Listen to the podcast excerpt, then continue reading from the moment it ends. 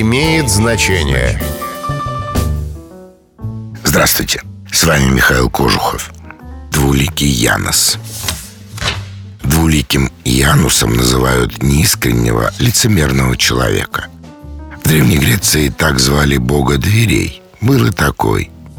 Вместе с богиней очага Вестой он занимал почетное место в римском пантеоне. Его всегда изображали с двумя лицами Обращенными в противоположные стороны Старое лицо было устремлено в прошлое, молодое — в будущее.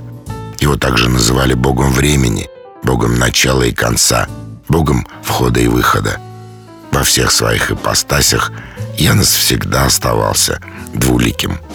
С вами был Михаил Кожухов. До встречи.